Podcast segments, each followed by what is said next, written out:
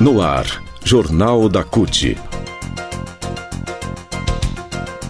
Notícias. Giro sindical. Direitos. Mundo do trabalho. Política. Economia. Saúde. Aqui, a classe trabalhadora tem voz. Olá Brasil, eu sou o André Acarini. Hoje é terça-feira, 2 de março de 2021. No Jornal da CUT de hoje, terceira vez este ano, gás de cozinha sofre reajuste de 5% a partir desta terça-feira.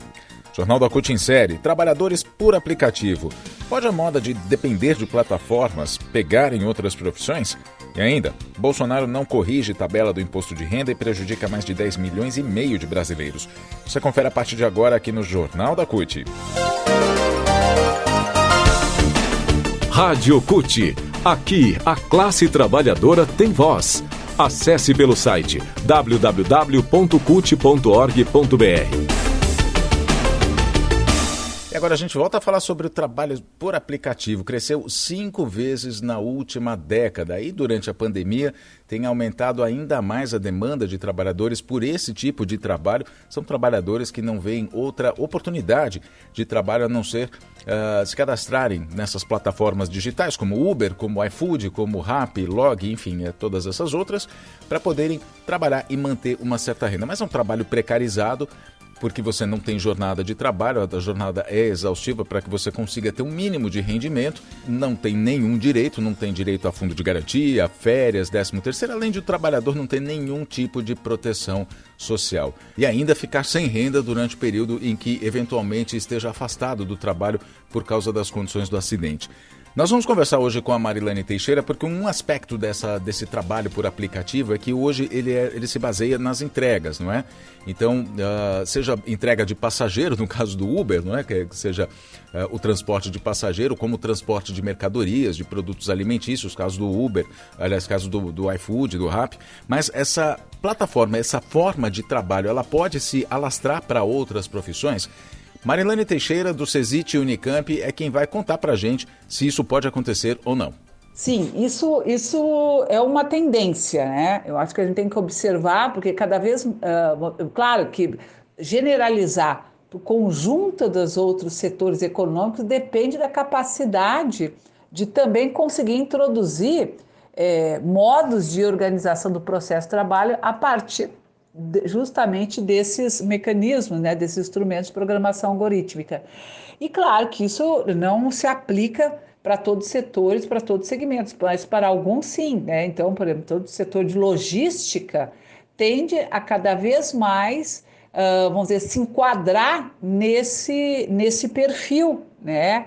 dessa forma é, de, de controle né? de processo de, de trabalho uh, que evidentemente não tem nada de, de autonomia, né? Muito pelo contrário, essas relações de trabalho se evidencia cada vez mais relações de subordinação, né? Uh, e, inclusive isso é um pressuposto dessa forma de trabalho, posto que uh, os trabalhadores têm a obrigatoriedade do atendimento, a partir dos comandos que foram emitidos pelas plataformas, né? E a mobilização permanente, há uma mobilização permanente para reagir a esses comandos, né? Então, é, há também, por exemplo, uma relação de trabalho, como é que a gente caracteriza uma relação de trabalho subordinada, porque as ordens, né, o comando são, são pessoais e diretos. É, então, uh, e é uma, uma, uma, programação contínua. Então, o, tra a, o trabalhador, a pessoa está subordinada a esse tipo de relação de trabalho, ela tem que ficar praticamente é, disponível o tempo inteiro, sendo que muitas vezes ela pode ter uma boa parte do seu tempo uh, que não vai ser ocupado com uma atividade, mas ela tem uh, uma, uma necessidade né, de ficar disponível o tempo inteiro, que é muito parecido com o trabalho intermitente, né? Então, essas formas só são possíveis justamente porque se introduz essa maneira de controlar o tempo e o trabalho por, por, por meio dessas plataformas, né? Então, na medida em que elas, vamos dizer, se, uh, uh, disseminam para outros setores, outros segmentos em que é possível adotar essas formas, sem dúvida nenhuma, isso pode cada vez mais progredir no sentido de cada vez mais se tornar uma forma de trabalho de contratação para o futuro. Ser patriota é defender a nossa bandeira. O verde é das nossas matas e de tudo que plantamos. O amarelo é a riqueza do nosso solo. O azul vem do céu e das águas. E as estrelas são a nossa gente, dona de tudo que está aqui.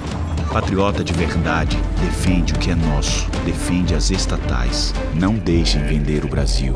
Apesar das encenações de Bolsonaro, que reclamou publicamente dos preços dos combustíveis, o programa de preços da Petrobras continua o mesmo. E o que acontece? A petroleira anunciou nesta segunda-feira, ontem, mais um reajuste nos preços da gasolina e do diesel em cerca de 5% dessa terça-feira. O preço do gás de cozinha também aumentou pela terceira vez esse ano reajuste de 5,2%, que também entra em vigor hoje. Cada quilo do gás de cozinha vai ficar 15 centavos mais alto. O botijão de 13 quilos, usado pela maioria dos brasileiros, vai ficar R$ 1,90 mais caro, mas nas refinarias. Para o consumidor, consumidor final, que em muitas localidades já paga mais de 100 reais do botijão, o impacto vai ser maior no bolso. A própria Petrobras anunciou em comunicado que o valor do varejo pode ser maior. Diz a nota: até chegar ao consumidor são acrescidos tributos federais e estaduais, custos para aquisição e mistura obrigatória de biocombustíveis pelas distribuidoras, no caso da gasolina e do diesel, além dos custos e margens das companhias distribuidoras e dos revendedores dos combustíveis.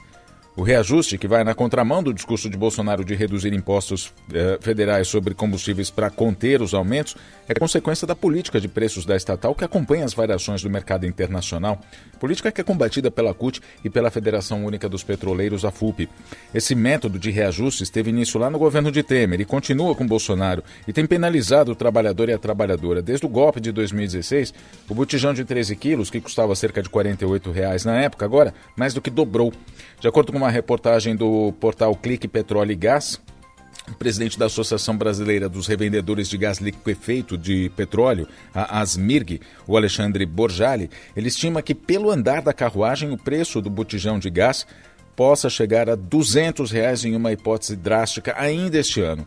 Borjali já criticou abertamente essa política de preços da Petrobras adotada após o golpe de 2016 contra a presidenta Dilma. Segundo ele, quando o PT saiu da presidência, houve um aumento extorsivo por parte da da estatal e que piorou no governo Bolsonaro com a política econômica comandada pelo ministro da Economia Paulo Guedes. Agora, impacto no bolso desse aumento, em janeiro de 2017, o gás de cozinha custava em média 55 reais. Né? De acordo com os últimos dados da ANP, Agência Nacional do Petróleo, Gás Natural e Biocombustíveis, os preços hoje já chegam a 105 reais em algumas regiões desse país. Nesse caso de 105 reais, o valor representa cerca de 9% do salário mínimo, que é de R$ 1.100. Os preços da gasolina, do álcool e do diesel também vão ser reajustados a partir de hoje em 5%. É a quarta vez que o diesel aumenta e a quinta vez que a gasolina e álcool sofrem reajustes somente esse ano. Em 2021, o diesel já acumula um reajuste de 32,7% e a gasolina quase 40%. Economia. Era promessa de campanha, mas Bolsonaro mais uma vez não cumpre. Corrigir a tabela do imposto de renda pessoa física. Mais de 10 milhões e meio de brasileiros vão ser obrigados a pagar o imposto de renda este ano, inclusive os que ganham menos de 2 mil reais por mês de salário, 900 reais a mais do que o salário mínimo. A isenção do tributo continua valendo apenas para quem ganha até R$ 1.903,98 por mês. Quem ganha R$ 1.903,99, um centavo a mais, vai pagar 142 reais de imposto e assim por diante. Durante a campanha eleitoral, Bolsonaro prometeu a isenção do imposto de renda para quem ganhasse até 5 mil. Depois reduziu para 3 mil e no início desse ano falou que dava para, aspas, dar uma mexidinha, mas não mexeu uma palha e a tabela segue sem correção desde 2015.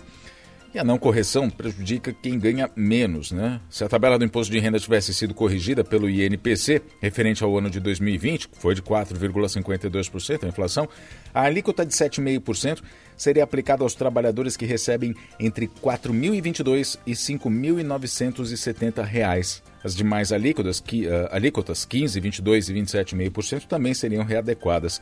Sem a correção, a alíquota de 7,5% vai ser aplicada aos contribuintes que tiveram rendimentos mensais de 2020 entre os R$ 1.903,99, que a gente disse agora, e R$ 2.826,65. A mais alta vai ser aplicada aos que ganham mais de R$ 4.664,68 por mês.